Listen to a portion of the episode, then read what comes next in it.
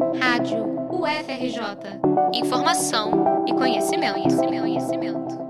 A UFRJ divulgou na segunda-feira um plano elaborado pela reitoria, junto com o grupo de trabalho pós-pandemia, com cinco fases de retomada das atividades na universidade. O planejamento é baseado em requisitos institucionais e epidemiológicos para a segurança da comunidade e contempla todos os campi da UFRJ, além de laboratórios, prédios isolados, complexo hospitalar e a residência estudantil.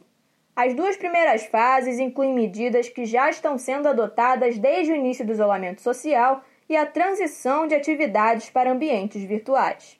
Na terceira etapa, de julho até setembro, será implementado o ensino remoto na graduação e na pós-graduação. Além disso, é nesse momento em que será realizada a adequação da infraestrutura de ensino e trabalho e ampliação dos serviços de transporte. Na fase 4, a partir de outubro, acontece o retorno gradual das aulas presenciais com a implementação do ensino híbrido e de um esquema de rodízio, além do trabalho presencial para servidores fora dos grupos de risco. Já a quinta etapa deve ter início apenas em 2021, quando está prevista a retomada das aulas presenciais.